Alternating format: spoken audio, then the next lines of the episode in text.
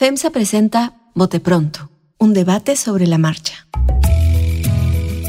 En FEMSA impulsamos las historias que construyen positivamente. Con más de 130 años, presencia en 13 países y más de 320 mil colaboradores. Nos importa la innovación, el talento y la sostenibilidad.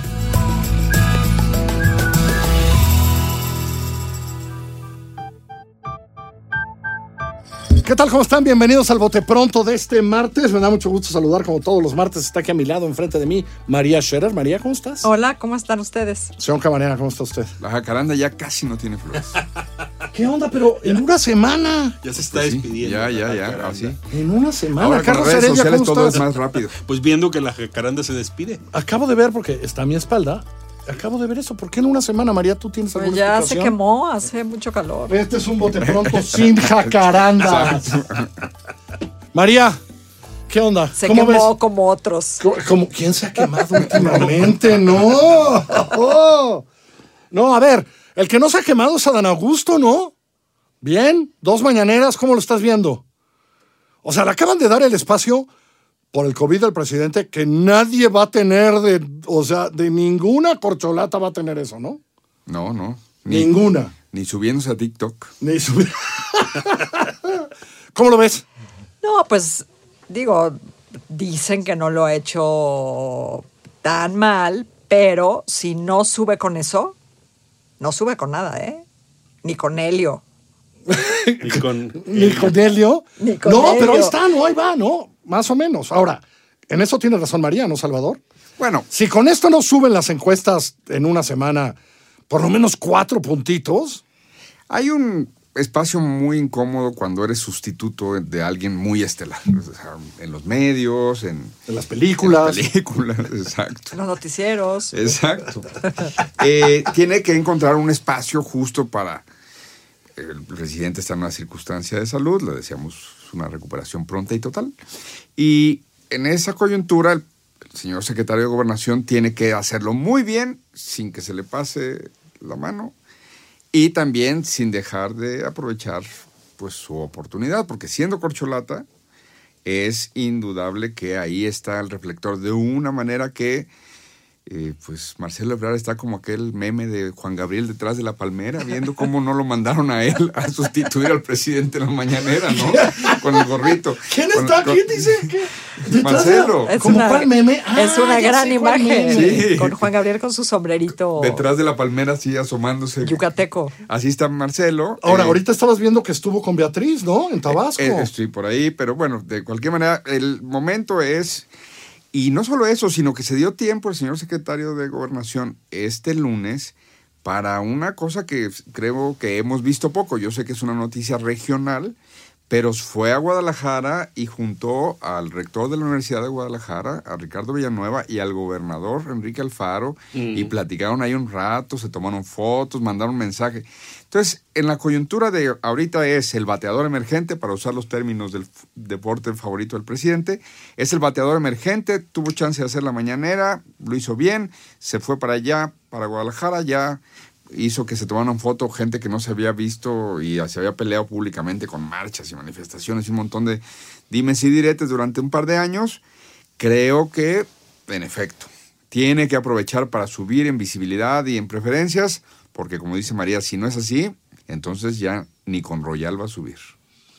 ¿Cómo ves a los demás ahora que tiene ese? ¿Respetuosos de aquel o activos? ¿Cómo Bueno, los me ves? estoy enterando por Salvador, que también está cumpliendo funciones de amable componedor de unas rencillas añejas en, Jalisco.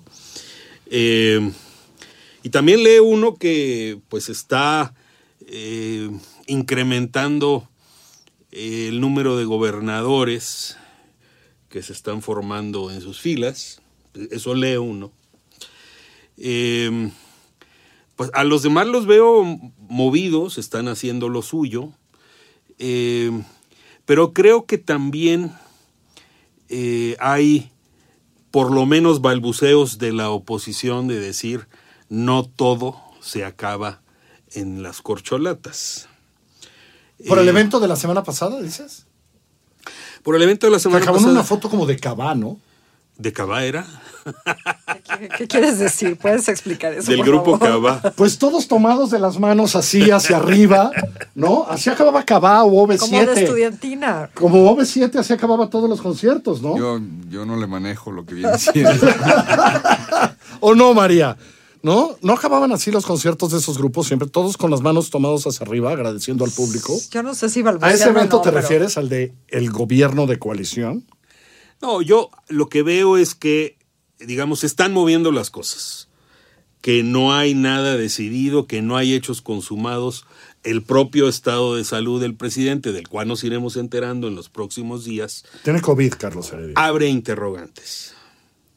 Sí, pero es la tercera vez que tiene COVID. Sí, no es fácil. Bueno, entonces, y va a cumplir 70 años y eh, tiene síntomas, y el propio personaje que dijo que tiene COVID dice, pues sí, también tiene en el historial médico un infarto. Eh, en fin, yo lo que digo es que en estos días a mí las señales que me llegan me dicen, no hay nada escrito, ni con las corcholatas, ni con la oposición. Ahora, empecé con el secretario porque me parece que viene una discusión muy importante. Hoy, frente a un juzgado, el señor Francisco Garduña fue imputado por ejercicio indebido del servicio público en relación a la muerte 40 mi- de de 40 migrantes en Ciudad Juárez. No está imputado del homicidio, pero en relación a eso está imputado de ejercicio indebido del servicio público. No es una imputación menor.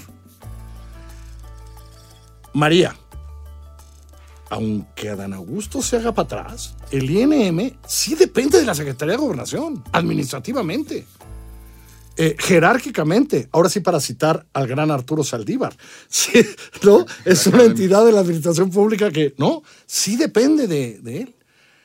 Podrá seguirse haciendo así, porque esto va a ser un proceso, es un proceso penal en frente de un juzgado, el de Francisco Garduño. Por ese delito, no el de homicidio. Es penal. ¿Cómo se ha- va a poder seguir echando la culpa al ¿Lo secretario lo de va- Relaciones lo va a Exteriores? esquivar? No, pues no creo que pueda. Bueno, va- ¿le va a seguir echando la culpa al secretario de Relaciones Exteriores? Creo que sí. O se va, o, lo- o lo va a tratar, o va a tratar de esquivar los golpes. Que lo va a intentar, lo va a intentar, pero ya no es posible. Ahora, además el contexto se sigue complicando, ¿no? Están cruzando miles todos los días por la frontera. O sea, tú Y tenemos, y tenemos una tenemos una nueva caravana hoy, ¿no? Sí. Eh, ¿no? Que viene de Tapachula. Es decir, eh, va a seguir discutiendo eso. O sea, se va a seguir discutiendo la responsabilidad a partir de esta imputación que hoy confirma un juzgado, que será un proceso largo y etcétera, pero, pero, pero esto sí se mete entre dos corcholatas, ¿no? Bueno, Adán Augusto es notario, ¿no? Entonces, ¿Notable ti- o notario? No, ¿Qué notario, notario. Ah. Notable, notabilísimo, Carlos, pero bueno, esa es otra discusión para otro día. Es notario, entonces tiene un papel que dice que hay un acuerdo. Que claro que eh, si lo lleváramos a con otros abogados dirían, no, no, el acuerdo pudo haber sido ahí una manifestación del presidente, pero la línea de jerarquía evidentemente está inscrita esa dependencia, la de Garduño, en la Secretaría de Gobernación.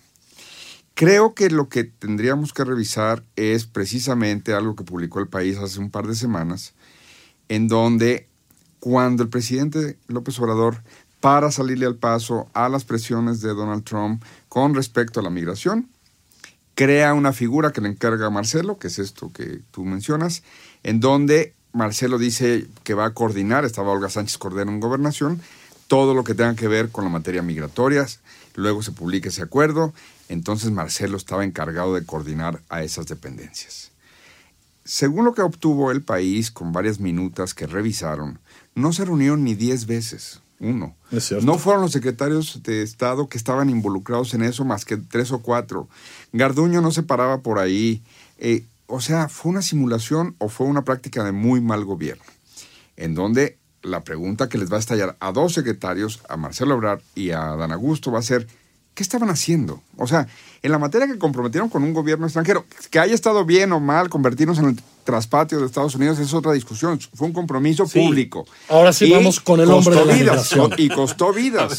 Mira, Qué bueno y- que ya está el padre Solalindo solucionándolo todo. Eso nos Ah, ya respiro todos tranquilo. ¿eh? Todos, todos. Bueno, no, pero, pero a mí sí me llama la atención que el secretario de Gobernación, ayer o antier, hizo una declaración, México es un país de puertas abiertas a la migración. Ah, sí. ¿Lo escucharon? Sí, sí, sí. ¿Lo escucharon? Sí, sí. Está en Puertas camp- Ya está en abiertas. campaña. Ya está en campaña. Bueno, hay que preguntarle desde cuándo. ¿O dónde están esas ¿Hasta puertas que nadie encuentra? ¿O dónde están esas puertas? Porque hay 36 mil personas en Ciudad Juárez esperando que llegue el 11 de mayo. ¿Qué ocurre el 11 de mayo?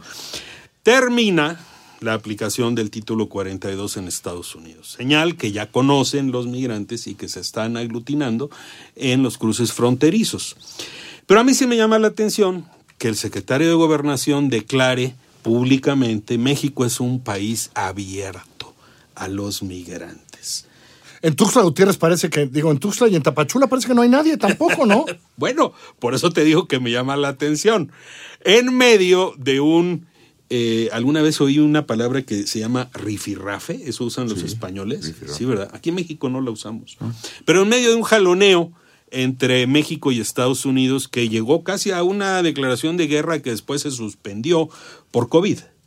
Eh, y entonces yo me pregunto, ahora estamos otra vez en las declaraciones retóricas, en las declaraciones que se lleva el viento, de nuevo sin política migratoria. Porque pasamos de decir contención migratoria a como dé lugar, no pasarán, nadie pasará, a decir que México es un país de puertas abiertas. Entonces yo me pregunto, ¿cómo se está procesando eso? De ninguna, de ninguna manera se está procesando. Simplemente estamos con un secretario de gobernación tratando de, eh, digamos, Ahora, le pega al secretario de Relaciones Exteriores también. Ah, claro. Estas crisis migratorias también le pegan claro al que le secretario de pegan Relaciones al- Exteriores, ¿no? claro que le pegan al secretario de Relaciones Exteriores, entre otras cosas, porque él es el que le tiene que cumplir a Estados Unidos. Y a él es el reclamo. Y a él es el reclamo. Ahora, el 11 de mayo, eh, estamos finales de abril. ¿Qué va a pasar en 11 días cuando estén acumulados 40 queriendo entrar, María? No los van a dejar entrar en Estados Unidos, ¿no? No, pues no quiero pensar. No va a ser tan fácil, ¿no?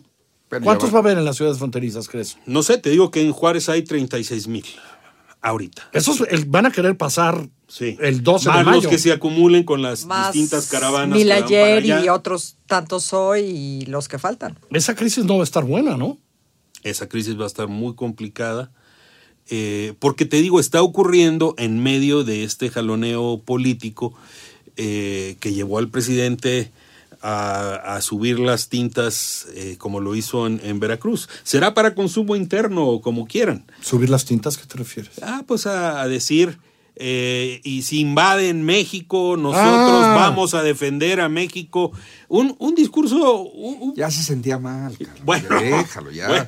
Ya, ya, ya, ya estaba malito. ¿En lo del COVID? Sí, sí, del COVID. Entonces, pues ya. Entonces, por eso ya se, se puso maciosare y ya. Eh, además, era la- el aniversario de la, de la defensa heroica de, Eh, de en esa Veracruz, está. Entonces, En esa están, pues, en esa se- son está. 99 en esa se años. quedó El año que entra mí. se cumplen 100. entonces Ya, ya, ya se veía el año que entra ahí, en, no sé, San Juan de Ulúa. Este. Es bonito. Pero mira, re- re- Todo esto bueno para Claudia, ¿no? Retomando, Ella no está en ese lío, Pa- por lo pronto. parecería. ¿O no? Pues ¿Eh? sí. parecería. ¿Ah, sí? Eh, no, pero digo yo, retomando el, el punto de Garduño, no, no conozco eh, cómo viene la, la acusación, digo, jurídicamente. Eh, tú dices que es penal. Eh, digo, no sé si le van a dar seguimiento de una manera tal en que se identifique una responsabilidad penal para el señor Francisco Garduño, no lo sé. Pero me parece que le ha ido bastante bien desde... eh, el- el viernes sí. es quincena y voy a cobrar. no, ¿eh? bueno, pero además se cumple un mes, sigue en su cargo, el viernes es quincena. sigue va a en su cargo. Y el presidente lo ha defendido. Exactamente. Entonces digo, yo no lo veo tan en riesgo. A ver, Espero equivocarme. yo creo, déjeme hacer esta definición. Espero equivocarme. Esta solución de esta acusación penal pequeña en términos de... Es penal, pero se llama eh, ejercicio indebido y entonces los tamaños y los efectos pueden Por ser eso. de este tamaño o de otro. Sí. ¿sí? Responde a esta, pues este, pro- digamos, no problema, esta promesa presidencial de cero impunidad con a mi amigo Francisco Garduño no lo podemos tocar mucho. ¿no? Ni mucho ni poco. Es decir, el presidente sí tiene este lío, ¿no? A final de cuentas, hay un director del INM hoy en un proceso penal que tiene que contratar abogados o se los paga el INM y tiene que ir y hacer Sí. algo y ir frente a un juez. Perdón que lo diga Carlos y sé, eso no lo vimos en cuántos de esos escándalos que hemos visto en los últimos 15 años. Sí, pero no, No, hemos lo visto- habíamos visto. No hemos visto los efectos. Vimos el anuncio. No, no, hoy Y- fue, hoy estaba en el No, tribunal, los hoy efectos. imputaron. Garduño sigue O en su cargo, que un sí día, o no. Que un día va, va a decir, se le procesó. Por eso, lo que digo, lo que digo es esta terrible combinación entre eso, entre el cero impunidad, pero dicen, pero no, pero, pero tantito. Es lo más juarista que hay. Pero hay otros dos datos. Mira, más juarista otros dos datos. A los amigos, Hubo- justicia y gracia. Hay, hay una serie de, de decretos administrativos por el cual, por los cuales la Comar, que es la que sí funciona, la Comisión Mexicana de Ayuda a Refugiados, pasa de ser un desconcentrado que tiene Sí, personal sí, sí. jurídico, Eso está en discusión y lo hemos hablado. Y pasa al Sí. INM, sí. Y bueno, eh, no, pasa a ser una unidad Una unidad, administrativa que no tiene personalidad Exacto, jurídica exacto. ni patrimonio propio. Eh, hubo ya la intención, no sé si va a regresar, eh, de básicamente desaparecer la Comar y subsumirlo en el Instituto Nacional de Migración. Espero que no ocurra eso. Pero lo que, lo que yo quiero decir es que no ha habido un viraje en política migratoria. No. Lo, lo- hay, hay, hay declaraciones inconexas, Por eso, pero- contradictorias. Pero esa es otra discusión respecto a Sí. que hoy tenemos un director imputado penalmente de un delito menor, pero de un delito. Está imputado de un delito menor, pero de un delito. Perdón. Sí hay cosas que hay que decir, más allá de dónde. ¿En cuántas de estas tragedias que hemos visto en los últimos 15 años había esto? Por lo menos el señor va a tener que ir a un juicio, porque es un imputado penalmente por la Fiscalía General de la República frente a un juez, por Dios. O sea, sí podemos levantar la mano. Ahora, el problema es que lo imputaron así porque es cuate. Sí. O a lo mejor no, merece, no merecía otra imputación como director del INM, pues. A ver, no, no, hay una, Eso es lo que hay que una decir. aberración. Pero el otro dato es que Sí hay una aberración.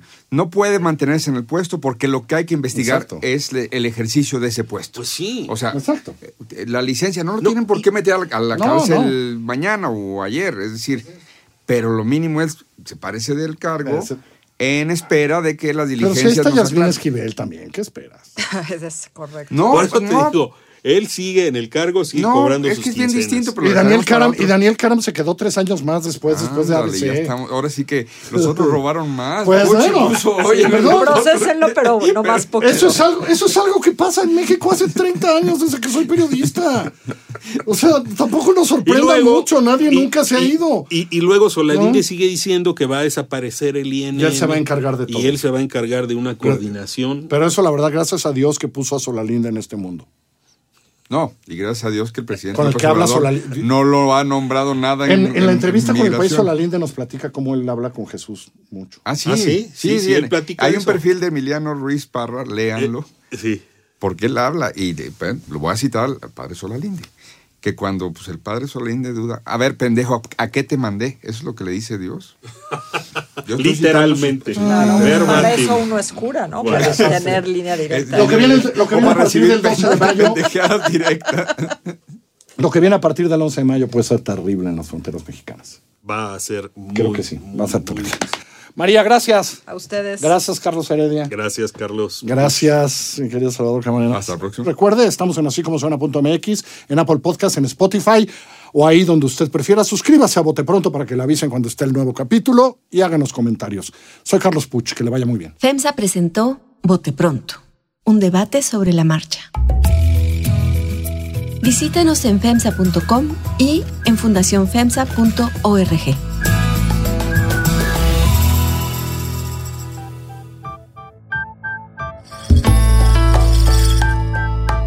Así como suena y FEMSA presentaron Bote Pronto, un debate sobre la marcha. La dirección editorial es de María Scherer, la producción ejecutiva de Giselle Ibarra. Yo soy Carlos Puch, quien trabaja con todo este equipo, y le presento cada semana nuestras historias. Estamos en así como suena.mx, en Google Podcast, en iTunes, en Spotify, en Himalaya, en Deezer, en Amazon Music o allá donde usted escuche sus podcasts.